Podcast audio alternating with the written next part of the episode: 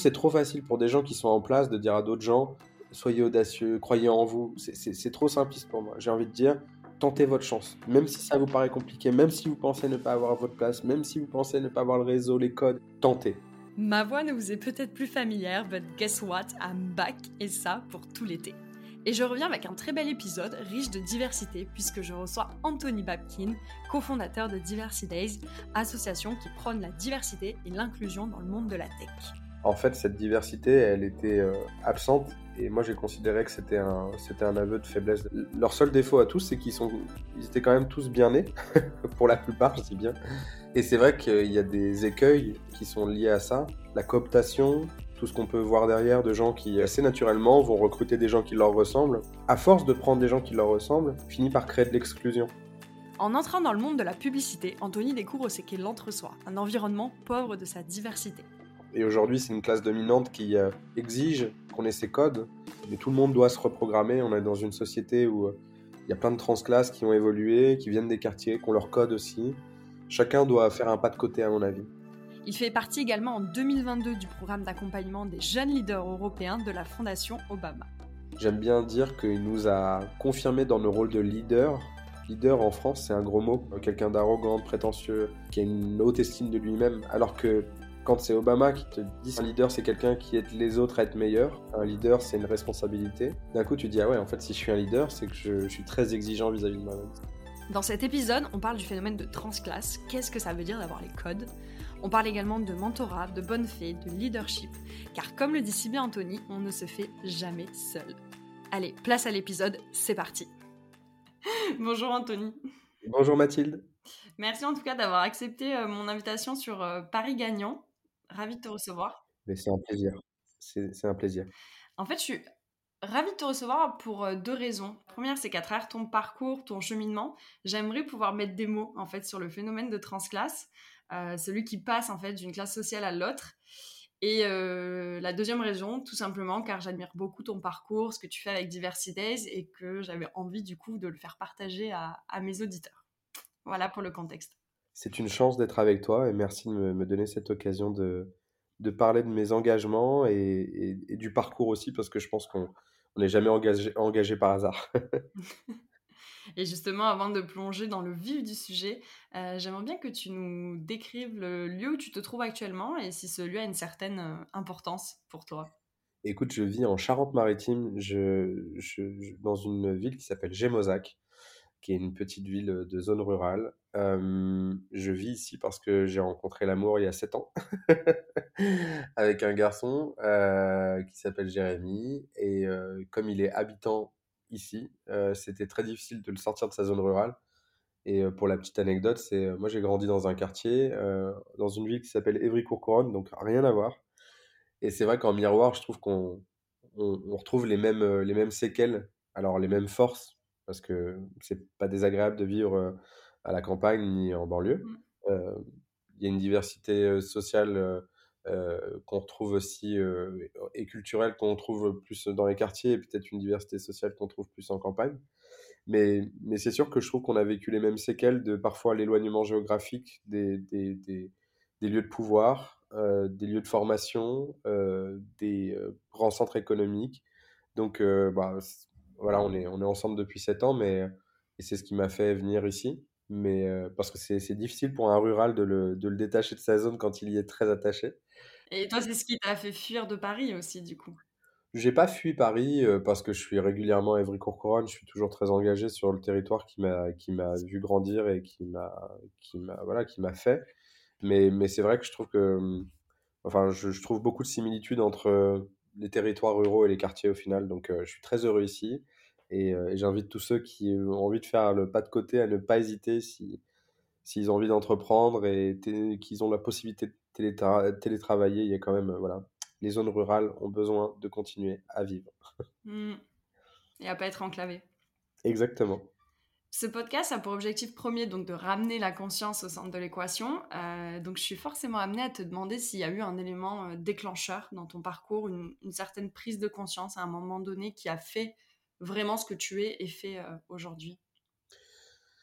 C'est une question, euh, c'est une question compliquée, mais euh, c'est vrai que si je devais en choisir qu'un, euh, c'est ce moment un peu particulier. Euh, J'ai grandi euh, donc euh, en, dans, une ville euh, qu'on peut considérer être euh, ville nouvelle, mais qui a tout d'une ville de banlieue, euh, euh, avec beaucoup de quartiers populaires, beaucoup de diversité sociale, ethnique, etc. J'ai été plutôt dans la catégorie mauvais élève, avec pas mal d'échecs successifs. Et en fait, la, vie a fait que j'ai réussi à m'élever, et je dis souvent grâce à trois bonnes fées. Une maman qui a arrêté de travailler en ayant conscience que je partais un peu à la dérive. Des profs qui ont fait des kilomètres un peu supplémentaires en étant finalement un peu inconsciemment des mentors, ou consciemment, je sais pas, il faudrait que je, je les... Il y en a un qui est, qui est malheureusement décédé, mais euh, je pense qu'il était consciemment un mentor, mais voilà, pour moi, inconsciemment. Et le- la troisième, c'est les maisons de quartier et les- tous les dispositifs aidés qu'il y a auprès des jeunes de banlieue pour les, les aider à s'élever. Et tout ça a fait que j'ai réussi à, à prendre un job à responsabilité avant mes 30 ans. Et j'ai atterri dans un environnement qui était finalement bien moins divers que celui que j'avais connu en termes de catégorie sociale, en termes de catégorie, euh, en termes d'origine géographique. En fait, j'ai découvert ce qu'était l'entre-soi euh, parisien, euh, l'élite économique, euh, financière, intellectuelle.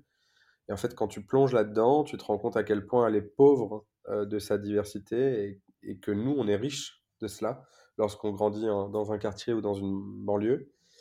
Et du coup, il y a eu un moment de colère que je j'ai pas pu expliquer sur le coup. Mes 30 ans, je venais d'avoir un job un peu comme le jeune promis. T'arrives, on- finalement, on rien, t'avait rien promis, mais tu t'es donné la chance, l'opportunité, les autres t'ont aidé à, accéder à ce type de, de, poste. Et en fait, en colère parce que tu te rends compte que tu es un peu seul à ton endroit et qu'il y a plein de choses qui sont finalement dans ton logiciel d'origine qui sont complètement absents là où tu arrives. Le respect des différences, euh, les le- les micro-agressions liées aux origines sociales ou euh, à l'orientation, enfin plein de choses qui m'ont qui m'ont vachement mis en colère à l'époque, les discriminations aussi qu'il pouvait y avoir dans le monde de la pub euh, là où j'étais, ou que je pouvais apercevoir dans, dans mon environnement. Et c'est vrai que ça m'a, peu à peu, ça a créé une colère et une envie de, de, de faire autre chose. De faire bouger les lignes. Mm. Et de faire bouger les lignes et de me dire, en fait, je ne peux pas rester dans un environnement professionnel où il n'y a pas de dignité, où il n'y a pas de respect des, des autres. Alors, dit comme ça, on a l'impression que j'étais dans un, dans un enfer. J'étais dans une entreprise qui était chouette et il y a plein de choses positives, mais en fait, cette diversité, elle était euh, absente. Et moi, j'ai considéré que c'était un, c'était un aveu de faiblesse de la part de, de cet environnement professionnel. Et donc, j'ai voulu agir et, et- et ça a été un déclic. Et plutôt que de rester en colère, j'ai, eu envie de, de partir et d'agir. Mm. En fait, ça a créé une dissonance cognitive chez toi. Euh, en fait, c'était pas du tout tes valeurs que tu retrouvais dans cette entreprise? Exactement. Donc du coup, pour, pour revenir, et je vais un petit peu, ça va un peu résumer tout ce que tu viens d'étayer. Euh, Anthony, tu es cofondateur et délégué général de l'association Diversity Days, donc association qui prône l'égalité des chances dans le monde de la tech. Vous utilisez effectivement le numérique comme tremplin, comme un levier euh, d'inclusion sociale pour euh, les futurs entrepreneurs impact et demandeurs d'emploi en, en quête de reconversion aussi. Et justement, c'est ce que tu évoquais. Donc, tu fondes l'association suite à ton expérience chez TWA Corporate, où tu avais été nommé, euh, il me semble, tu le disais, à tout juste 30 ans, euh, directeur général adjoint. Euh, donc, rappelons-le, TWA, c'est la troisième plus grosse agence de communication en France, qui a des clients tels que McDonald's, Nissan ou encore Michelin. Et c'est au sein de cette agence que tu te rends compte justement de, ce manque de diversité présent dans les métiers du numérique et notamment en agence de communication. Est-ce que du coup, pour revenir un peu à ce, que tu disais, tu peux nous redonner un peu euh, l'image de l'environnement de travail lorsque tu étais dans, cette agence? Déjà, là, là où je, souhaiterais euh, souligner les choses positives, c'est que euh, moi qui rêvais d'aller dans le monde de la communication, pouvoir, en tant que jeune de banlieue qui n'avait pas forcément tous les codes, tous les réseaux, etc., atterrir dans cet environnement-là de travail international, exigeant, avec des grands comptes, un niveau de confiance important de, de la part de mes des dirigeants de l'époque, c'est une aubaine. C'est, pour pas dire c'est un truc de fou. Et j'étais très reconnaissant de ça. Et puis de travailler avec des gens, quoi qu'il arrive, très intelligents. En fait, euh, tous euh, avaient euh, des diplômes euh, qui dépassaient le bras, euh, parlaient plusieurs langues. euh, voilà. Leur seul défaut à tous, c'est qu'ils sont, ils étaient quand même tous bien nés, pour la plupart, je dis bien. Et c'est vrai qu'il y a des écueils qui sont liés à ça. Euh, c'est que finalement, euh, la cooptation, tout ce qu'on peut voir derrière de gens qui, euh, bah, qui assez naturellement vont recruter des gens qui leur ressemblent et qui, à force de prendre des gens qui leur ressemblent, finit par créer de l'exclusion. C'est ce que j'ai constaté peu à peu. Dès lors où j'ai l'impression de recruter des profils un peu différents, je me rendais compte à quel point c'était difficile. Dès lors où je voulais faire un peu un pas de côté, en... je me souviens, il y a une anecdote qui m'a toujours marqué. Me... C'était un stagiaire qui était venu en entretien et, et bon, bah, l'équipe le recevait, etc. Et puis, je, au moment où il part, je, je le croise à l'ascenseur et je, je papote avec lui. Je dis ça s'est bien passé. Il avait l'air assez intimidé, oui. Donc je m'aperçois tout de suite qu'il était quand même dans un environnement dans lequel il n'avait pas l'habitude de venir. Et puis il avait sa petite valise et tout. Et puis je me... il part, je le salue. Et je dis à l'équipe, mais vous, euh, il vient d'où ce garçon? Euh, Ils me disent, ah bah il habite Marseille ou je sais plus où il habitait, enfin une ville euh, vraiment pas loin de Marseille. Mais je dis, mais vous, vous l'avez fait venir pour un entretien pour le stage? Bah oui, mais c'est euh, ouais, vrai qu'on ne s'est pas posé la question, mais je dis, mais vous pouviez pas faire l'entretien à distance? Et ils me disent, bah ouais. Et j'ai peut-être préjugé de ce que ce garçon avait ou pas comme moyen, mais il m'a donné le sentiment en tout cas de, de- d'avoir fait le maximum pour venir, pour honorer le stage avec sa petite valise, etc. Je lui ai même dit, mais tu restes où? Ah, j'ai de la famille, etc. Et je me suis dit, en fait, s'il y avait eu un tant soit peu de, les codes, et là je parle des codes à l'inverse, c'est-à-dire finalement des gens qui ont dans les équipes des, des- des personnes qui viennent de banlieue, qui viennent de zones moins privilégiées, etc., ils l'auraient jamais fait venir euh, à Paris, surtout qu'on ne l'a pas pris, Mm. euh, pour des raisons assez simples de euh, tout simplement de compétences. On était sur la partie social media, était moins expérimenté que d'autres profils.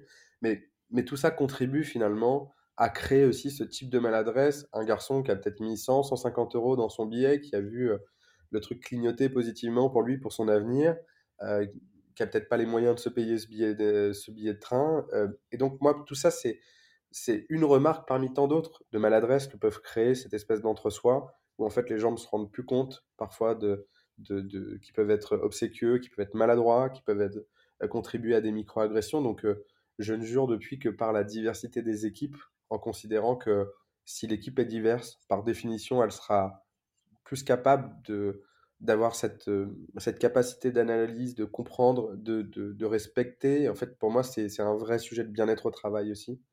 On parle sou- souvent aussi de performance, parce que bah, je pense que quand on a une équipe diverse, euh, on s'est adressé, euh, voilà, on a une team d'Avengers, avec des gens qui savent ce qu'est l'accessibilité, un autre qui parle, qui est polyglotte, euh, qui parle euh, l'hindi, l'arabe, j'en sais rien, en fonction des origines culturelles. Donc, euh, pour moi, c'est une vraie richesse. Et c'est vrai que le monde de la pub a eu cette particularité et, et ils ont eu aussi leur crise. hein. Il y a eu Balance ton agency qui a, qui a- qui a- qui a fait mal au, au milieu de la Mm. pub en montrant un peu tout ces, euh, le sexisme ordinaire, le racisme, l'homophobie, etc. Donc il y y a eu un, pavé dans la mare. J'espère que, que ça a bougé pour certaines personnes, ou ça, en tout cas ça a fait trembler certains patrons et patronnes, plus d'ailleurs patrons que patronnes. Donc voilà, c'est un monde un peu inversé et c'est vrai que moi j'étais assez, euh, voilà, j'étais moins aligné. Et bon, euh, j'ai envie d'inviter euh, tes auditeurs à les fois où ils se sentent plus alignés, à réfléchir au pas de côté. Il y a plein de choses qui existent à côté. Il y a beaucoup de gens qui ont du mal à se dire mes compétences peuvent être utiles ailleurs. Et moi, je leur dis, je leur dis, le monde associatif a besoin de vos compétences, le monde non-profit a besoin de vos compétences, les boîtes à impact recrutent aussi massivement en ce moment. Donc, euh, le sens en lien avec ces compétences, ça, existe. Mm. C'est chez euh, TWA qu'apparaît ce phénomène de transclasse. Et pour bien le comprendre, je vais tout simplement te citer. Ah, en plus, ça m'a bien fait, euh, bien fait sourire en le lisant. Quand j'ai commencé à payer des impôts équivalents au salaire de ma mère, je me suis rendu compte que je n'avais pas tous les codes. Dans mon entourage, personne ne m'avait briefé sur les techniques d'optimisation fiscale. Donc c'est ça, finalement, le phénomène de transclasse? Bah, c'est là où tu te rends compte de notre naïveté aussi, parce que finalement, tu vas bosser comme un taré pour essayer de, euh, bah, de t'élever socialement, et c'est, le souhait des parents aussi, c'est de dire, écoute, nous, on a galéré, nous, on veut pas que tu galères, donc, euh, bah, ils misent sur l'école, et inconsciemment, bah, ils misent aussi sur le fait que normalement, tu auras une rémunération qui est, qui est plus importante. Euh, c'est pas une condition sine qua non, mais normalement, voilà, c'est quand même, euh, on le sait, euh, quand tu as, tiens un bac plus 5, il y a- tu, tu atteins des des, des niveaux cadres, cadres dirigeants si, si possible. Et, et c'est vrai que moi, je m'étais fixé cet objectif-là sans parler de la vie de mes parents. On a eu des moments qui étaient moins faciles et j'ai connu ces moments où c'était difficile et je me suis dit jamais de ma vie je veux reconnaître ce genre de difficulté parce que ça te traumatise, en fait. Je pense que c'est c'est des, des épisodes où, en fait, tu, tu, tu vois que tu, tes, tes parents peuvent tout perdre. Donc, moi, j'ai pas envie de revivre ça. Et c'est vrai que, oui, en creux, le transclasse, euh, lorsqu'il grandit, il progresse, euh, il change de catégorie sociale, ben, en fait, il se rend compte qu'il n'a pas tous les outils, quoi. Et, et c'est vrai que, que ce sujet du salaire, ben, quand je suis allé voir mes parents en disant, là, comment je fais? Ben, on sait pas, on sait pas. Sait pas, on n'a pas, on n'a pas les contacts. Et donc oui, mais j'ai- j'aimais bien le dire comme ça. Mais, mais je pense que plus d'un transclasse est passé par ça. Et le sujet, c'est pas de payer des impôts, hein. C'est plutôt de voir que ceux qui ont l'habitude de, payer des impôts savent comment, je sais pas, les, les lois Pinel et autres, possibilités d'investissement, etc. voilà, c'est plus que naturel. Il y a souvent un proche dans l'environnement qui est capable de, de conseiller, de proposer des solutions. Donc euh, voilà. C'est toute une question de code que tu n'as pas quand tu arrives d'une autre. euh, Exactement. Et euh, tu vois, je suis en train d'écrire un bouquin et le titre, c'est T'as pas les codes. Et, et ça revient aussi sur tout ça, sur la naïveté qu'on peut avoir. Et en fait, t'as pas les codes dans le sens, c'est c'est un affront en fait que qu'on m'a, que j'ai eu il y a pas si longtemps que ça, et où je me suis dit putain, mais si je les ai les codes. Et cette personne, quand elle m'a dit t'as pas les codes, c'était tellement violent pour moi parce que j'ai eu le sentiment qu'elle me ramenait à 15 ans auparavant, alors que ça faisait 15 ans que j'étais en mode apprentissage actif pour plus me prendre ce genre de remarques dans la gueule. Et euh, souvent, euh, c'est cette remarque un peu inconsciente en disant oui, je trouve qu'il il ou elle avait pas trop les codes. euh. Ben oui, mais ça s'apprend les codes. hmm. Et je mets au défi n'importe quel dirigeant ou dirigeante d'entreprise de venir en zone rurale ou dans un quartier et d'avoir les codes. Parce que chaque environnement a ses codes. Et, euh, et aujourd'hui, c'est une classe dominante qui euh, exige qu'on ait ces codes. Mais, mais, mais tout le monde doit se reprogrammer. On est dans une société où euh, il y a plein de transclasses qui ont évolué, qui viennent des quartiers, qui ont leur code aussi, et, qui ont envie de faire du business entre eux. Donc chacun doit faire un pas de côté, à mon avis. Et puis ces codes, c'est pas une raison pour exclure. Comme tu dis, chaque personne est ouverte à l'enseignement. Exactement. Et puis tu peux ne pas avoir les codes, comme on dit. Et on parle de quel code? On parle Hmm. d'une d'une case dominante sur une autre. Mais quand bien même tu n'aurais pas ces codes, ça n'empêche pas. euh, moi, j'ai une jeune fille là qu'on a prise euh, euh, en alternance qui est, qui est géniale. Euh, et tu vois, elle, elle a mis tout le monde. Elle relançait pour, euh, pour euh, toute une équipe, enfin dans un projet qu'on a en commun. Et elle relançait et en fait, elle aurait dû mettre les gens en copie cachée, tu sais pas, en copie euh, juste destinataire. Et elle, elle m'écrit, elle me dit, je suis désolé, je savais même pas que l'option existait, mais je suis... Et, et donc, on a eu des messages en disant, je comprends pas que tout le monde soit dans la boucle, etc. Et j'ai dit aux gens, mais calmez-vous. En fait, c'est une jeune fille, elle ne savait même pas que l'option existait. Vous vous calmez, quoi. Hmm. Et, et bon, c'est, et je- elle n'a pas les codes, mais je suis là pour lui apprendre. S'il y a personne pour un moment t'apprendre les codes, ben, tu restes figé en effet dans ta, dans ta catégorie sociale et comme, comme contraint à, voilà, par, par, euh, par la force de- des choses ou d'un poids de la société à, à ne, ne pas, ne pas grandir, ne pas progresser, comme condamné à, comme condamné à l'échec, comme condamné à, voilà. Donc, et, moi, ça m'a fait plus marrer parce qu'elle s'est, elle s'est pliée en, en quatre en, en s'excusant et je lui ai dit, mais on s'en fout.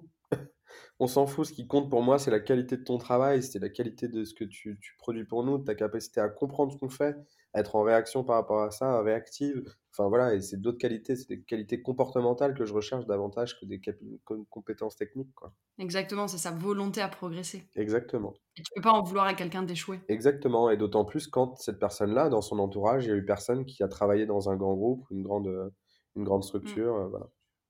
Place à Diversity Days, que tu fondes en 2017 avec en fond le numérique comme ascenseur social. Euh, donc à date, Diversity Days, c'est plus de 3300 demandeurs d'emploi, de personnes en reconversion, d'entrepreneurs accompagnés. C'est également des partenariats avec Pôle Emploi, avec des grands groupes et euh, notamment la fondation Google aussi. Donc j'imagine que le chemin a été long, mais si on revient, alors la jeunesse, on en a parlé de ton côté, mais si on revient vraiment à la fondation Diversity Days, comment tu développes la- l'association au départ? Comment tu trouves les personnes qui t'accompagnent? Écoute, il y avait, au départ, il n'y avait absolument pas de souhait de, penser en termes de mouvement, d'impact, de... euh, ma, seule quête euh, avec euh, la cofondatrice Mounira, c'était de, revenir à la base et de d'aider des gens.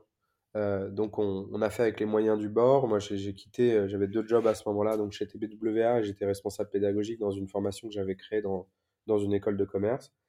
Et en fait, j'avais juste le souhait de me dire, euh, je veux revenir à ma base, en fait. Genre, comme, euh, tu vois, le, le côté... euh, Mmh. Et d'ailleurs, il y avait une, il faut, faut que j'apprenne son nom, une, une sociologue euh, qui parlait du, du- du phénomène du transclasse qui finalement évolue, mais qui considérait qu'il s'est un- que ce transclasse-là, il n'est pas très utile s'il oublie d'où il vient, s'il oublie sa base. Et c'est vrai que moi, j'ai eu ce, ce- quelque part ce détachement et cette, ce besoin de revenir à ma base. Et c'est vrai que la, la meilleure chose que j'ai pu faire, c'est de me rapprocher d'entrepreneurs. Le vrai déclic, il est le, le, le- le 27 novembre 2017 avec Mounira, en fait, ce, premier, euh, cette première scène ouverte avec des, talents qu'on avait présélectionnés. Euh, je crois que j'ai euh, perdu 2 litres d'eau en larmes et en émotions, tellement j'étais touché par leur parcours, leur profil. Je me voyais en miroir en chacun d'entre eux, donc j'étais une vraie Madeleine à ce moment-là. Et ce moment-là, c'est aussi le moment où je me dis, en fait, je ne comprends pas que ces gens soient aussi brillants, qu'ils soient dans des domaines qui soient aussi proches euh, de, de- de mon métier de communicant et que je ne les croise jamais. Et en fait, je me suis dit, c'est avec eux que je veux travailler. Et Mmh. eux, c'est quoi? C'est des talents qui viennent des quatre coins de la France, qui ont des projets à impact, qui sont dans la tech, qui ont besoin de soutien en termes de réseau, en termes de visibilité, en termes de financement, et pour lesquels moi, je peux avoir potentiellement un, impact positif à leur côté, compte tenu de notre réseau, compte tenu de mon expérience, compte tenu de, des gens qui veulent bien nous aider. On est parti dans une logique de Tour de France. On a fait Toulouse, Lyon, Lille, Paris, récemment euh, Saint-Denis, euh, Saint-Ouen, euh, Évry. Enfin, on, on a vraiment fait, c'est notre onzième promo euh, d'entrepreneurs accompagnés. On a 300 entrepreneurs qui sont passés par nos programmes. Et, euh, et c'est génial parce que, euh, en fait, au départ, il n'y avait pas de souhait de créer une association, mais au bout de deux ans, bah, je me, enfin, ou de créer vraiment un mouvement associatif, mais au bout de deux ans, bah, c'était la fin de mon chômage. Je me suis dit, mais qu'est-ce que je fais? Et en fait, je me suis dit, mais je peux pas arrêter ce que je fais. J'étais engagé à 150%, donc je suis venu, devenu salarié de l'association. Et depuis, bah, ça fait euh, 4 ans que je la pilote. Enfin, ça fait au total 6 ans que, je- que le projet existe et ça fait, ça fait 4 ans que je la pilote euh, à plein temps. Et c'est, un pur bonheur. C'est des défis quotidiens énormes parce que je dis souvent qu'on a deux jambes. On a une jambe avec nos programmes, on accompagne des gens concrètement en termes de reconversion professionnelle, en termes d'accélération de leur start-up. Pas plus tard que hier matin et midi, j'étais avec les, notre promo euh, qui tourne en ce moment à Évry-Courcouronne euh, avec une vingtaine d'entrepreneurs. Et euh, là, dans quelques semaines, on continue notre programme d'aide à la reconversion professionnelle. On atteindra bientôt le 10 millième personne qui rejoint ce programme-là. Euh, il y a une mesure d'impact qui est très significative, qui est faite par Pôle emploi, qui montre que tu as 25% de gens qui suivent ce programme qui reprennent la route de la formation.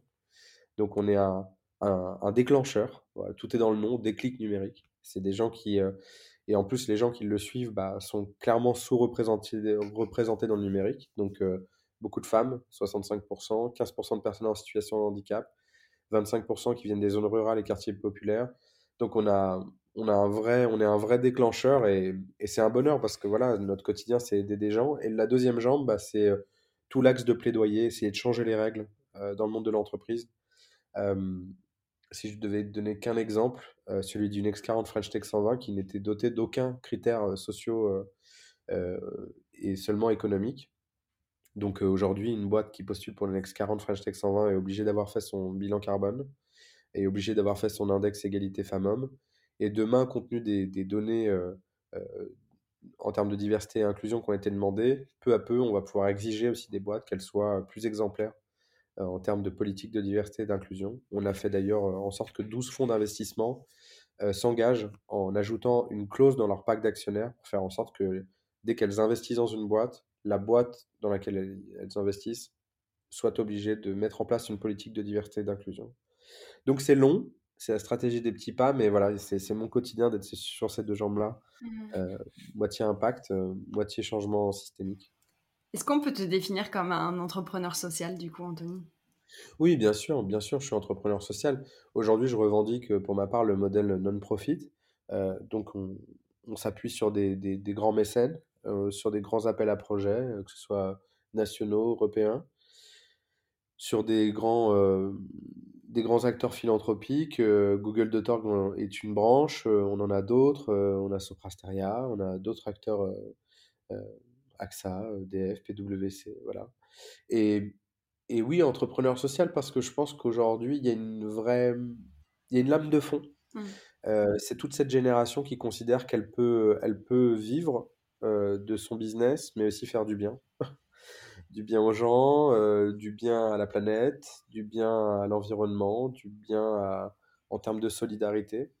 Euh, alors, faut, faut, faut gagner sa croûte aussi, hein, mais, euh, mais je pense qu'il faut pas opposer les modèles. On peut avoir des modèles respectueux et qui soient pérennes aussi.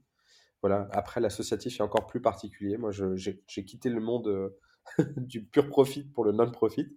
Donc, je suis passé vraiment d'un extrême à l'autre. Mais, mais c'est kiffant aussi parce que quand tu accompagnes les gens, tu sais que c'est complètement désintéressé. Mm. Euh, et je dis pas qu'un jour, je, voilà, je, je rêve de d'autres d'autres types de projets. Ça se trouve, un jour, je remonterai, je monterai une boîte, j'en sais rien. Mais c'est vrai que j'ai à cœur que cette, cet asso, elle soit pérenne parce que je trouve que le modèle est sain. Euh, il est tellement sain que les EHPAD auraient dû s'en inspirer. Tu vois, quand je vois le scandale Orpea et des scandales qui sont liés au, bah, au monde, au monde du, sanitaire et social, je me dis, euh, en fait, on devrait avoir des modèles qui sont nécessairement non-profit. Sinon, euh, bah, on, comment, on, retire les croutons euh, dans la soupe, comme on a vu là dans le reportage Enquête exclusive, ou où c'était, Cache Investigation. Voilà, on voit des dérives qui sont complètement insupportables. Donc je considère qu'il y a des, business qui devraient, enfin des, des activités qui devraient par définition être non-profit. Mm. Et en fait, c'est parce que c'est la société et cette recherche de croissance qui a fait que ces activités-là, elles sont drivées par la recherche de profit. Donc en fait, il y a une, encore une fois, il y a une dissonance entre euh, ce qu'ils sont supposés promouvoir et ce qu'ils font avec l'argent, enfin avec le profit. Exactement. Mm. Si on revient sur ton enfance, Anthony, tu évoques le fait que ton père t'a biberonné à l'ambition et que tes parents, qui n'avaient pas fait d'études, t'ont vraiment poussé dans cette direction. Euh, pourtant, plus jeune, et tu le mentionnais un peu plus, euh, un peu plus en amont de, de l'entretien, tu connais des difficultés scolaires. Tu dis notamment dans un de tes entretiens, l'école est une case carrée et moi j'étais un rond. Euh, Est-ce qu'on peut dire que notre système d'éducation en France est parfois très inadapté? Je sais pas s'il est inadapté ou si en fait il y a tout un tas de personnes qui ne rentrent pas dedans. Parce que je pense qu'il est adapté pour une partie de la population. la preuve en est, c'est qu'on a des gens pour qui ça se passe très bien. Et puis on a tout un tas d'autres gens, euh, et je vais les mentionner de manière très claire, hein, euh, en situation de handicap, TDAH, euh, donc troubles de l'hyperactivité, euh, des personnes qui sont, euh, ou parfois ce qu'on appelle aussi HPI. Moi, je sais pas si je suis un mix de tout ça, je me suis jamais fait diagnostiquer, mais en tout cas, ce qui est sûr, c'est que je tiens pas sur une chaise plus de deux minutes. Et par ailleurs, euh, les profs ont toujours dit à mes parents, Anthony, il est dans ses rêves. Donc, euh, bon, aujourd'hui, je suis dans mes rêves vraiment. Ouais. C'est plutôt une qualité aujourd'hui, euh, parce que on me dit, tu rêves, t'es un, t'es un, t'es un, t'es un rêveur pragmatique. Euh, et donc, euh, voilà, je, je, me dis que, hum, que c'est pas un défaut de rêver, que c'est pas un défaut d'être euh, d'être hyperactif, que c'est pas un défaut de, de, de- d'avoir un cerveau qui va plus vite que les autres ou moins vite mais simplement l'école aujourd'hui ne, ne sait pas s'adapter. Et quand bien même elle doit s'adapter, quand elle doit s'adapter, elle, elle, elle, elle empathie, parce qu'on demande beaucoup aux profs, on demande de- d'être un peu, euh, voilà, de, de, de compléter l'éducation des parents, euh, ou de, faire tout ce que la société ne sait pas faire. Donc je ne veux pas euh, dire que les profs sont responsables. En revanche, l'éducation nationale a une responsabilité. Parce que on le voit, en fait, tous ces, ces 15% euh, des jeunes qui sortent du système scolaire chaque année, et en fait, donc, dans l'INSEE, on retrouve ces- ce qu'on appelle les euh, c'est-à-dire ces jeunes sans diplôme, sans expérience, sans formation, ou sans expérience sur le CV, entreprise. Et, hum, et c'est les mêmes personnes qu'on retrouve après dans des dispositifs aidés, euh, type RSA, type euh, mission locale, type... euh, voilà. Mm. Et en fait, ça va de pair avec pas mal de choses qui sont liées aussi parfois à l'exclusion. Hein. Je ne vais pas parler de l'ASE et tout, voilà, l'aide sociale à l'enfance et tout ce qu'il y a derrière, parce que il y a aussi ce phénomène d'enfants bah, qui sont trimballés d'école en école, euh, exclus du système scolaire parce que situation familiale compliquée. Donc ça, ça facilite pas non plus les choses. Mais ce qui est sûr, c'est qu'aujourd'hui, dès lors où on a un, élève qui est euh, qui rentre pas dans la case, on a plutôt tendance à le mettre très vite euh, sur la voie de garage. Euh, J'aime bien cette expression parce que j'avais vérifié ce qu'elle voulait dire. Voie de garage, ça veut dire voie sans opportunité. Et c'est vrai que que moi, très vite, on a voulu m'orienter vers un CAP cuisine. J'adorais la cuisine, donc ça tombait bien. Mais c'était une manière, à ce moment-là, c'était un peu en sanction, c'est-à-dire tu as pas les résultats, faut que tu ailles vers une voie Mmh. professionnelle, tu aimes bien la cuisine, on t'envoie vers un CAP et derrière tu iras dans une euh, chaîne de restauration rapide et on s'en fout de ce que tu deviendras dans, dans notre société. Donc, euh, donc c'est ça que je condamne un peu et que j'aimerais bien changer, même si euh, ça suppose des, des changements systémiques très importants. Mais c'est vrai que l'école a, l'école euh, a échoué sur, sur la capacité à, à prendre en main tous ses enfants et à n'en exclure aucun, clairement. Mmh.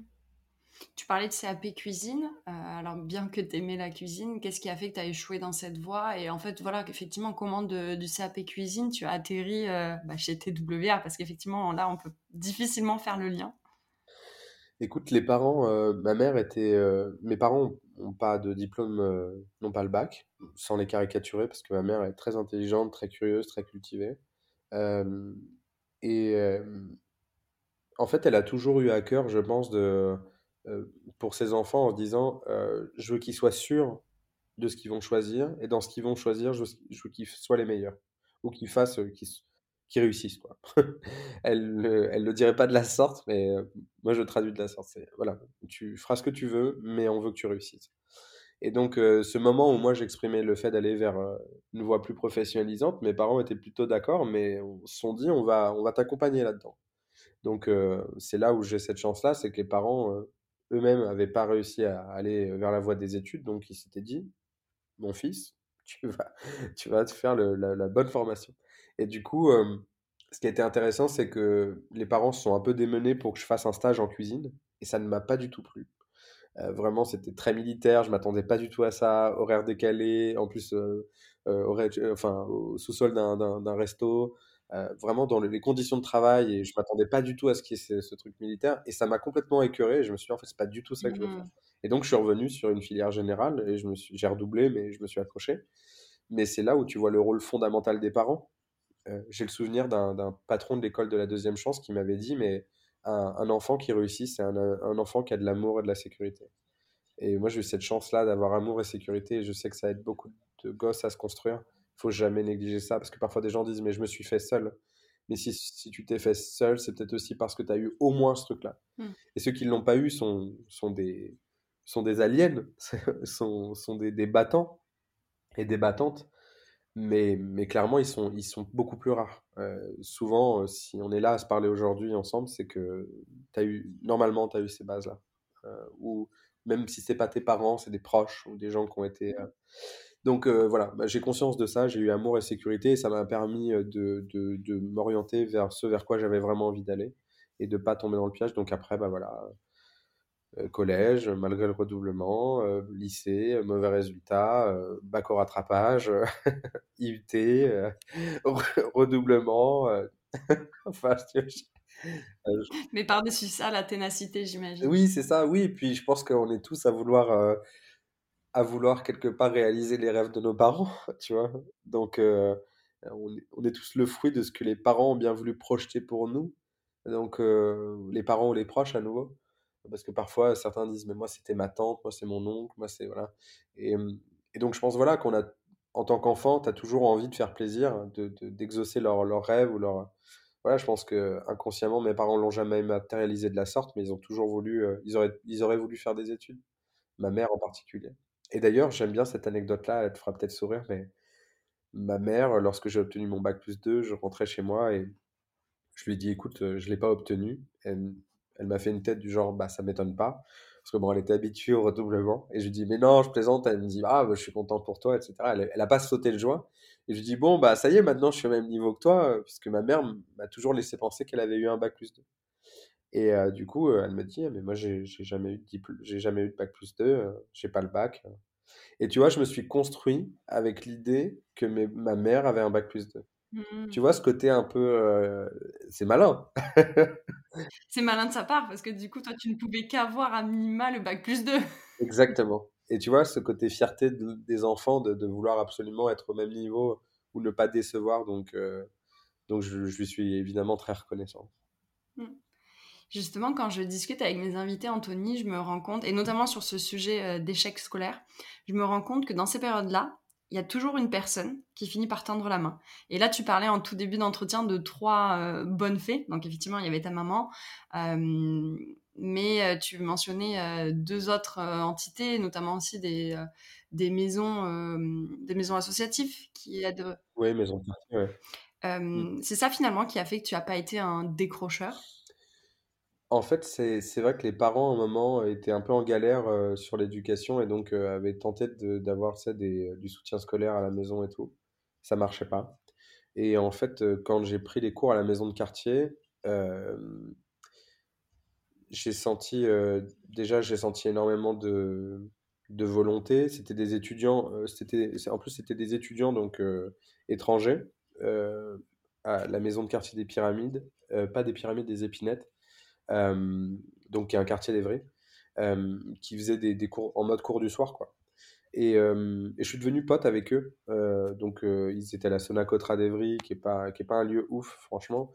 Mais je sais pas, de partager ce- ces moments avec eux, de voir leur, euh, leur résilience, leur envie d'obtenir un diplôme en France, euh, tu vois, venant eux-mêmes du Togo, Sénégal, etc., de tout quitter pour leur diplôme, ça m'a donné, je sais pas, ça m'a donné en miroir euh, une espèce de force de les voir réussir aussi dans ce domaine, à quel point les maths, c'était un truc genre inné chez eux, chez, ces deux mecs.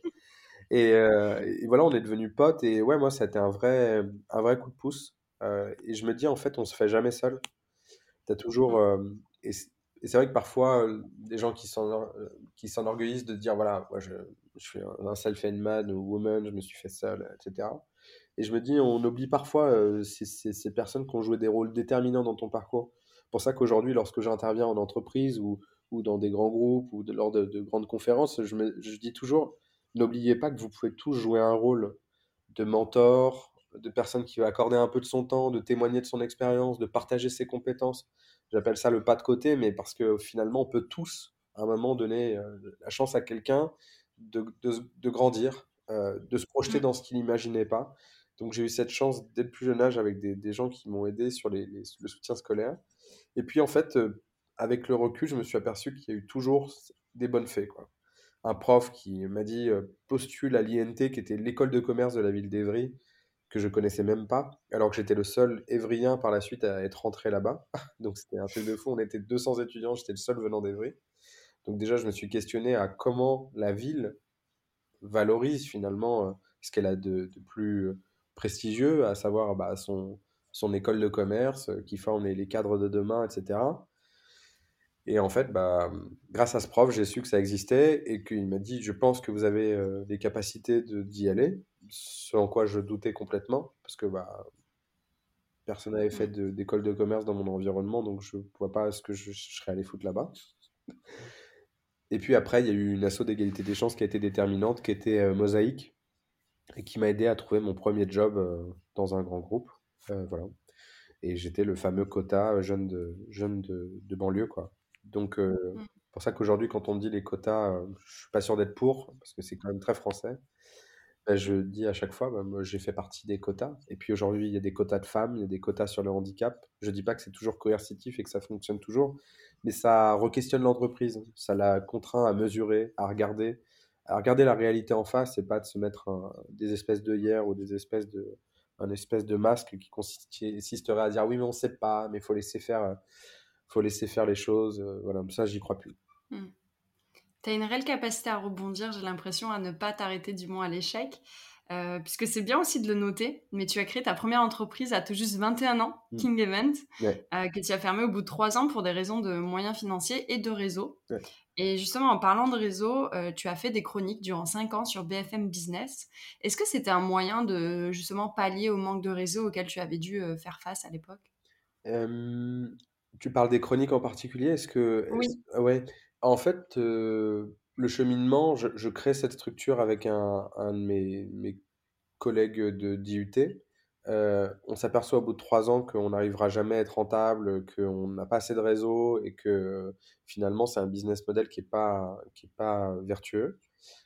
Et en fait, je dis à ce collègue-là, je pense qu'il faut qu'on... J'avais un de mes profs qui avait écrit beaucoup de, livres à l'IUT et qui m'avait dit, mais... euh, euh, et je lui avais dit, j'aimerais bien écrire un livre sur l'événementiel. Et plutôt que de me rire au nez, il m'a dit, bah, regardez côté, côté Erol, je ne connaissais pas du tout. La maison Erol. Encore une fois, les codes, parce que la maison Erol, quand tu... Voilà, faut connaître les maisons d'édition. Voilà, déjà, il faut connaître les maisons d'édition, il faut connaître les maisons techniques. En plus, c'est une maison qui fait plutôt des livres professionnels, donc moi, je connaissais absolument pas je me renseigne et je vois en effet Maison Hérole et euh, bah, je, décide d'écrire et dire voilà, on aimerait écrire un livre sur l'événementiel, qu'est-ce qu'il faut faire? Et la personne me répond et me dit bah voilà, il faut envoyer un, un, chapitre témoin, un plan, euh, un argumentaire, etc. Donc euh, on, s'en charge avec mon associé de l'époque. Et euh, deux mois plus tard, donc en plus le temps était passé, moi je me suis dit ça a dû tomber aux oubliettes, etc. Et deux mois plus tard, on a le contact de la maison d'édition, Elodie Bourdon. Bonjour, je suis directrice de collection professionnelle. Je crois que c'était une blague d'un de mes potes. Et dit voilà, vous, on, est très intéressé par votre livre, euh, on aimerait, euh, j'aimerais en voir plus. Est-ce que vous pouvez nous faire un vrai chapitre témoin Et dans un mois, ça passe en comité éditorial, etc. On est devenu auteur de ce livre à donc 22 ans, 23 ans, je sais plus. Et donc, c'est ça qui m'a permis par la suite, puisque j'ai vu que le livre était un, un vrai. Euh, c'était crédibilisant sur mon CV. Euh, un vrai tremplin. C'est ça. T'es plus, euh, plus un jeune diplômé, t'es un auteur. Ouais, t'es écrivain, presque. T'es écrivain. Ouais, ouais, mais non, mais l'air de rien. Ouais, c'est même pas presque, en fait, c'est écrivain. Et donc, du coup, bah, voyant l'effet que ça, ça, ça provoquait, j'ai décidé d'en écrire un deuxième avec bah, celle qui deviendra ma deuxième associée, Mounira Hamdi, sur Diversity Days et un projet qu'on a eu entre temps aussi. Et en fait, bah, très vite, ça nous a permis d'être identifiés comme jeunes experts de la communication. Et donc, c'est comme ça que j'ai réussi à avoir ma chronique. Euh, un jour, j'ai BFM qui m'appelle au mois d'août. Je pense qu'il n'y avait plus aucun chroniqueur. Euh, bonjour, euh, voilà, il y a eu Carly Kahn, un investisseur américain, qui a tweeté. Ça a eu un effet sur le cours de bourse. Est-ce que vous voulez commenter le sujet? J'ai dit OK, je fais l'interview BFM. Et quelques mois plus tard, le journaliste David Dobam réappellera pour me dire J'aimerais bien que tu sois chroniqueur dans, dans, dans mon équipe. Et donc pendant, euh, voilà. Et donc pendant 5 ans, j'ai été chroniqueur sur BFM Business. C'est dingue. Et donc, euh, tu vois, c'est parti d'une simple envie de dire je veux pas que mon, ma première expérience professionnelle elle tombe à la trappe parce que je m'étais dit en entretien quand je vais dire ah on a créé ci ça on va me prendre pour un mytho et donc je me suis dit bah quoi de mieux qu'un livre pour euh, pour matérialiser ton expertise exactement mmh. ah, c'est dingue comme histoire bah, c'est chouette. Oh, je sais pas si c'est. Ah ouais. Je sais pas Moi, je trouve ça dingue. bah, c'est chouette, merci. Bah, en tout cas, ce qui est sûr, c'est que c'était un... c'était complètement. Euh, euh, c'était le culot, quoi. C'est de tenter. Parce que surtout, euh, Librairie Erol, quand je vois aujourd'hui à quel point c'est une maison d'édition statutaire dans le monde professionnel. Et reconnue, ouais. Et reconnue. Et puis, cette, cette éditrice qui nous fait confiance, alors que franchement, tu regarderas notre photo. sur la, sur la, quatrième de couverture, on a les cheveux rasés, on a, on a 12 ans et demi. Franchement, on nous aurait pas donné trois, on nous aurait pas donné la pièce, quoi. Mais elle nous a fait confiance et, euh, et je suis très très reconnaissant de cette femme, Elodie Bourdon, une très grande intelligence aussi euh, dans, dans la construction du livre, dans, dans, ses conseils, dans notre accompagnement. Mais elle nous a pris pour des vrais professionnels et, et ça, c'était, ça, ça m'a apporté tellement de confiance en moi à ce moment-là. Enfin voilà. Ouais, encore euh, finalement encore une bonne fée. Exactement. Mais je pense, tu vois, sur ces bonnes fées, euh, parce que je, crois beaucoup en la chance et au destin, euh, et je pense que c'est quelque chose sur lequel on ne peut pas avoir de, comment dire, de, d'impact, enfin de, d'emprise. je veux dire, croiser la bonne personne au bon moment, ce qu'on appelle la sérendipité ici, c'est voilà, c'est le hasard parfois. En revanche, la capacité à provoquer le destin, j'y crois aussi beaucoup. Euh, le nombre de fois on m'a dit, bah, je pense que ce ne sera pas possible, ou c'est compliqué, ou tu sais, euh, ils prennent peu de gens. Euh, je me souviens de ma directrice pédagogique quand je lui ai parlé du CELSA, comme elle me savait à faire 4000 fautes d'orthographe à la ligne, elle m'avait dit, ah, je pense que ça va être compliqué, essayez quand même, mais le essayer quand même, il vaut tout l'or du monde. Quoi. Et ça, je crois que je crois qu'on le dit pas assez aux gens. Parfois, c'est difficile, c'est vrai que ça va être compliqué, c'est très élevé, c'est très haut. Mais putain, ça coûte rien d'essayer, quoi. Euh, tenter sa chance, quoi. Et ça, ouais, parce que j'entends souvent le soyez audacieux, etc. Et je trouve que c'est trop facile pour des, pour des gens qui sont en place de dire à d'autres gens euh, soyez audacieux, croyez en vous. C'est trop simpliste pour moi. J'ai envie de dire tentez votre chance. Même si ça vous paraît compliqué, même si vous pensez ne pas avoir votre place, même si vous pensez ne pas avoir le réseau, les codes, etc., tentez. Et au pire, vous échouerez. Retentez. Au pire, peut-être encore un échec. Et la troisième, quatrième, cinquième fois. Voilà, c'est, c'est la, détermination, c'est de ne pas lâcher, quoi. Mmh. En parlant de ne pas lâcher et du coup vraiment de tenter sa chance, en 2022, l'année dernière, tu rejoins la promotion des leaders européens de la Fondation Obama, avec donc 35 autres jeunes Européens. Euh, et tu parlais de rencontres. Et là, du coup, euh, première question et pas des moindres, ça fait quoi de rencontrer Barack Obama? Bah, c'est c'est marrant parce que tu sais, on dirait presque une. euh, Tu te croirais au musée Tussaud, tu sais. Il est tellement, euh, il est tellement comme quand tu le vois dans, dans, dans, dans tous les speeches, etc. et C'est une, bah, c'est une rencontre un peu transcendante, hein, franchement, euh, parce que parfois, il y a une différence entre, tu sais, la, la vidéo et la, réalité, ou, euh, non, très très inspirant, euh, très à l'écoute. euh, moi, je- j'estime, enfin, je dis parfois c'est très, très réducteur, mais je dis la classe, quoi. On a été, euh, le programme que j'ai suivi, c'est un vrai programme de leadership. On a été reçu lors d'un sommet des démocraties en Europe pour parler, pour, pour échanger avec lui, pour, pour, pour qu'il puisse nous confronter aussi dans nos, dans nos actions. J'aime bien dire qu'il nous a confirmé dans nos rôles de leader. Leader en France, c'est un gros mot. Tu sais, ça veut dire Mm. euh, quelqu'un d'arrogant, de prétentieux, qui a une haute estime de lui-même. Alors que quand c'est Obama qui te dit ce qu'est un leader pour lui, et en te disant un leader, c'est quelqu'un qui aide les autres à être meilleurs, un leader, c'est une responsabilité. D'un coup, tu dis, ah ouais, en fait, si je suis un leader, c'est que je, je suis très exigeant vis-à-vis de moi-même. Ce qui est pour moi la grande distinction. Donc, euh, j'estime être un leader sur ces sujets-là, mais avec toute la responsabilité que ça incombe. Quand je dis ces sujets-là, ces sujets d'égalité des chances, de diversité, d'inclusion, mais je le vis comme une espèce de, responsabilité, comme, euh, comme quelque chose où il faut que j'agisse de manière exemplaire sur ce que je fais, sur les gens que j'aide, sur euh, ce que j'incarne.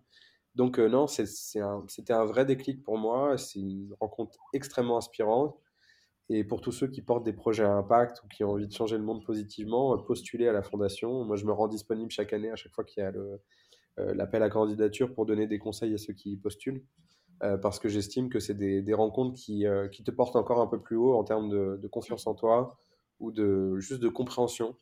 Et tu vois, moi, je me dis toujours, c'est un ancien dirigeant qui a, fait beaucoup de choses, des choses bien, des choses moins bien. Mais je trouve ça intéressant qu'il consacre la, dernière partie de sa carrière à faire émerger une nouvelle génération de leaders qui jurent par l'impact, euh, par les solutions positives, par euh, le fait d'être engagé au service d'une grande cause. Donc euh, moi je suis très reconnaissant de ça. Je trouve que c'est un message fort qu'il envoie. On est plus de 1000 maintenant à être passé par son, son, son programme.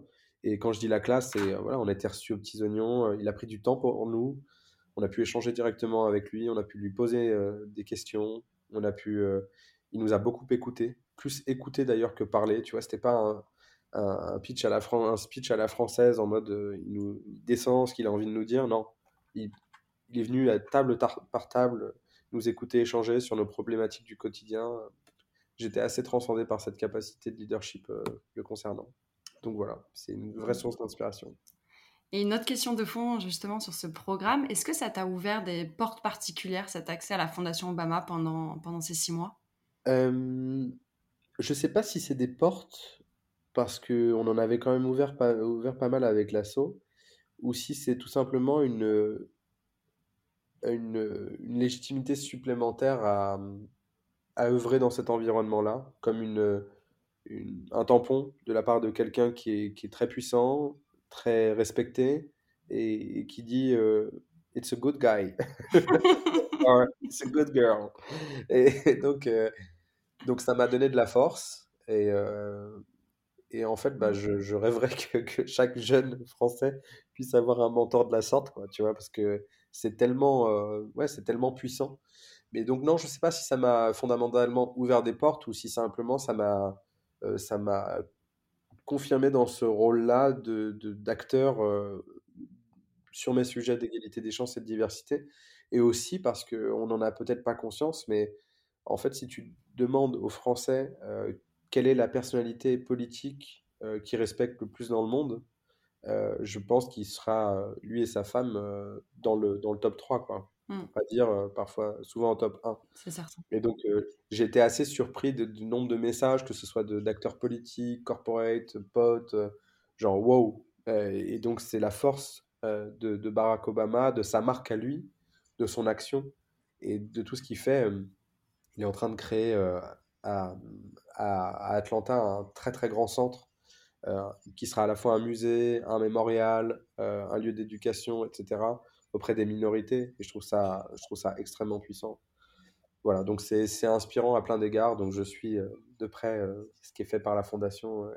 et je remercie, j'en profite pour remercier, ils m'écouteront peut-être pas, mais les, les, les, acteurs de la Obama Foundation qui font un travail vraiment de fond qui est, qui est, qui est incroyable. En parlant d'affirmation et de confirmation, tu as été classé premier parmi le top 35 des jeunes leaders positifs, ces leaders donc responsables et inspirants de moins de 35 ans, par le journal Les Échos et Positive Planet, qui est une ONG fondée par euh, Jacques Attali. Tu es également parmi les 50 personnalités qui transforment l'économie française selon le journal Le Point. Bref, tu es un peu euh, inarrêtable. Et d'ailleurs, ta cofondatrice euh, de Diversity Days dit ceci. Il a tendance à vouloir abattre des murs. Parfois, je lui dis que ce serait bien de commencer par la porte. Alors dis-nous, Anthony, qu'est-ce qui t'arrête? Ah non, ah, la seule chose qui m'arrêterait, c'est la santé parce que je ne me ménage pas beaucoup.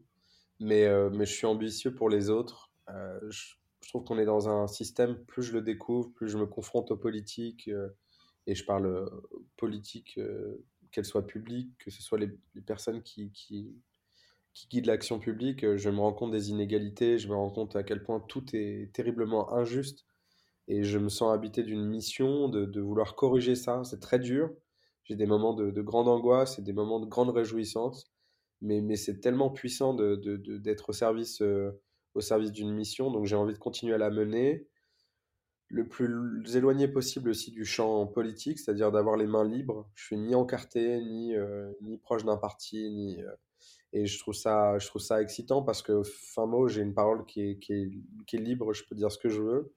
Je ne dis pas que je pourrais le faire toute ma vie, j'en sais rien, mais en tout cas, je vais me donner les moyens de continuer à pouvoir le faire. Je pense que ça passe aussi par les réseaux sociaux, qui permettent d'affirmer euh, publiquement aussi des, des, des positions, des, des, convictions. Et donc, écoute, euh, souhaitons-nous, je ne sais pas ce qui m'arrêtera, mais euh, je prends beaucoup de train, un accident de train, je sais pas.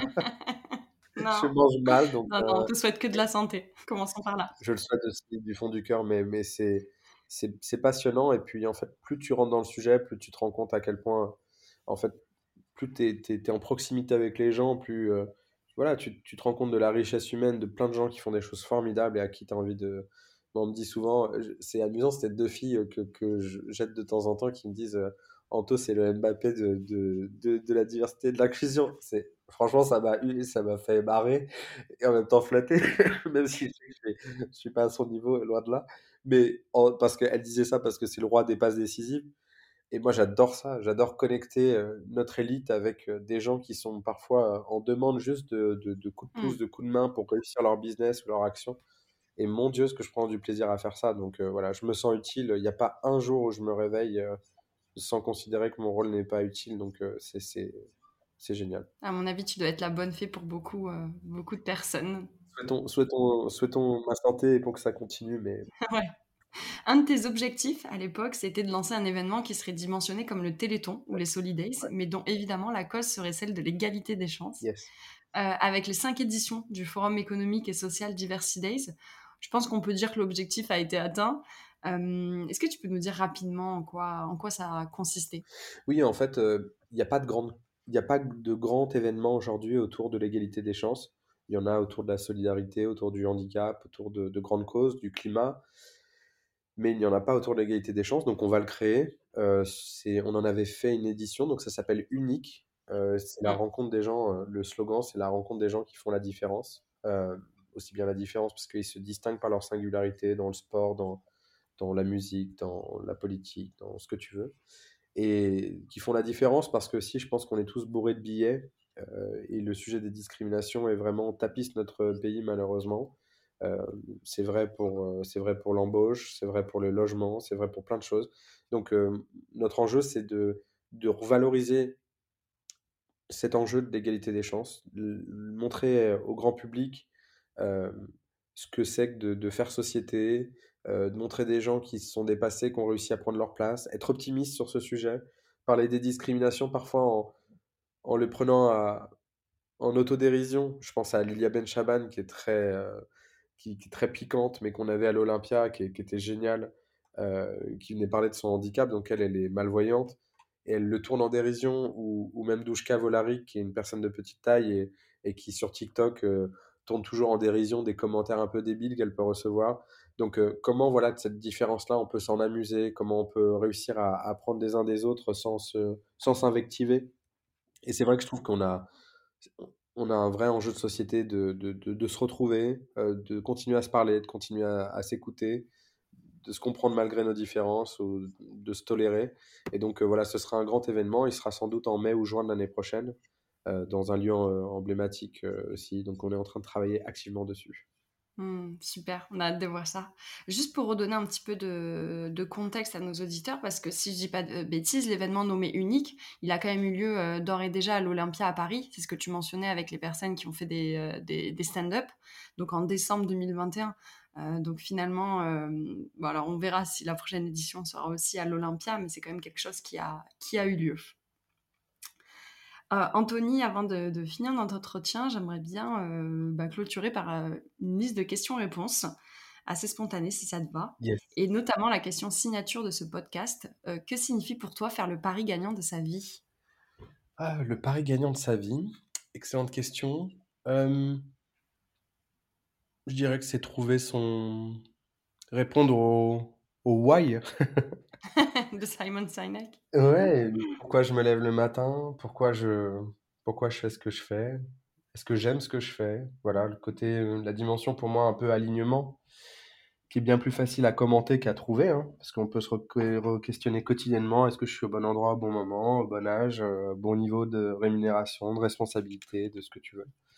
Mais ouais, moi je dirais que c'est le, le pourquoi, se questionner de temps en temps. Il y a beaucoup de gens qui attendent de passer à l'action sur des choses où finalement euh, ils savent au fond d'eux que c'est évident, euh, qu'ils devraient y aller ou qu'ils devraient en être, et qui attendent. Et puis après, bah, ça crée des frustrations, des gens qui te parlent à- au passé en disant Ah, si j'avais su, ou à l'époque j'aurais dû, etc. Et donc je me dis, bah, allez-y le plus vite possible. Hmm. Que penses-tu de cette affirmation? Vous êtes ce que vous faites Oui, je pense qu'on peut pas, euh, on peut pas distinguer la parole, euh, la, parole et les actes. De toute façon, c'est toujours très décevant quand les deux sont décorrélés. Parce que euh, fais ce que je dis, pas ce que je fais, ou alors je donne de bons conseils, mais je les applique pas à moi-même. Je donnerai qu'un exemple. Moi, tu vois, j'ai une équipe aujourd'hui qui est très diversifiée en termes d'origine sociale, ethnique, culturelle. Et ça me rend heureux parce qu'elle est à l'image de la société que je côtoie au quotidien. Et euh, c'est ce que je plaide aussi euh, dans les boîtes, donc je suis aligné. Et, Hmm. et souvent, il y a, y a une, une dichotomie entre le, le message envoyé publiquement et ce que les gens font. Donc euh, voilà, je me dis euh, je suis aligné. Je suis d'accord Hmm. avec ton affirmation. Aurais-tu une référence à partager avec nous? Ça peut être un documentaire, un livre, une rencontre. Alors, cite pas Barack Obama, ça va être compliqué. Euh, je dirais hmm, une ré- euh, je peux livre, film, euh, tout. Hmm. Non, je, je peux tout faire. Ok. Je vais citer le livre de, d'un garçon qui bosse beaucoup euh, avec nous, qui s'appelle Emmanuel Chila, euh, qui a écrit un livre qui s'appelait, qui s'appelle Et si j'écoutais avant de parler, et qui revient sur la dimension écoute, dialogue, échange, et qui est super intéressant. Voilà. Hmm. Avant-dernière question, qui aimerais-tu entendre sur Paris Gagnant Waouh! Euh, excellente question, j'ai pas du tout réfléchi à ça. Euh, bah pourquoi pas Lilia Benchaman? Parfait. Hmm. Ou, ou, ou Mona Amirouche, aussi qui est intéressante et qui, est, euh, qui a créé Qui est la cofondatrice de Diversity Days? Non, qui est la, qui a, qui a créé Banlieue School. Ok. Et donc qui fait un taf formidable aussi. Elle s'y prête peut-être plus parce qu'elle est, euh, elle est dans le monde associatif aussi et euh, elle a un combat que je trouve, euh, un engagement intéressant. Ah, parfait, je regarderai ça. Euh, il vient le moment vraiment de clôturer notre échange. Qu'est-ce qu'on peut te souhaiter pour la suite, Anthony? La santé. Hmm. La santé parce que le, le travail euh, d'associatif, il est éreintant. Euh, il faut être partout tout le temps, il faut être tout le temps sur le qui-vive. Donc euh, voilà, moi, il faut que je fasse un petit peu gaffe à ça. Mais si j'ai la santé, on, on va continuer à changer beaucoup de choses et, et je l'espère à notre échelle. Et s'il y avait une deuxième chose à me souhaiter, c'est qu'on soit encore plus transformateur. Euh, on est aujourd'hui, je dis souvent, on, on ré- on est des réparateurs. Donc on, on vient un peu en pompier sur des, des gens qui euh, ont besoin de soutien, d'aide à un instant T. Mais euh, être transformateur, ça suppose, comme on l'a évoqué par exemple sur, sur l'éducation, d'arriver très tôt auprès des gens. de venir en amont du problème. Exactement. Et être, être le plus tôt possible pour faire en sorte que les gens aient moins d'obstacles. Mais donc voilà, mais c'est deux choses que tu peux me souhaiter. Et moi, qu'est-ce que je peux souhaiter à Paris gagnant? Eh ben, écoute, de prospérer dans le temps et de venir toucher de plus en plus de, de, personnes à vraiment venir un peu comme ta rencontre avec Barack Obama. venir transcender. Parfait, ça me va. Je te souhaite euh, donc ça, de transcender. Merci beaucoup, Anthony, merci. Je t'en prie, Mathieu. Et voilà, c'est la fin de cet épisode. J'espère qu'il vous a plu. Paris Gagnant est un podcast indépendant. Si vous voulez le soutenir et le faire vivre, le meilleur moyen de le faire est de vous abonner, de le noter 5 étoiles, de le commenter et le partager sur les réseaux sociaux. Et surtout, d'en parler autour de vous. Également, si vous voulez échanger avec moi ou si vous souhaitez me suggérer un invité, vous pouvez me contacter sur Instagram à mathilde underscore bct. Tous vos retours et votre soutien sont la bienvenue et m'aident énormément. En attendant, je vous dis à très bientôt pour un nouvel épisode.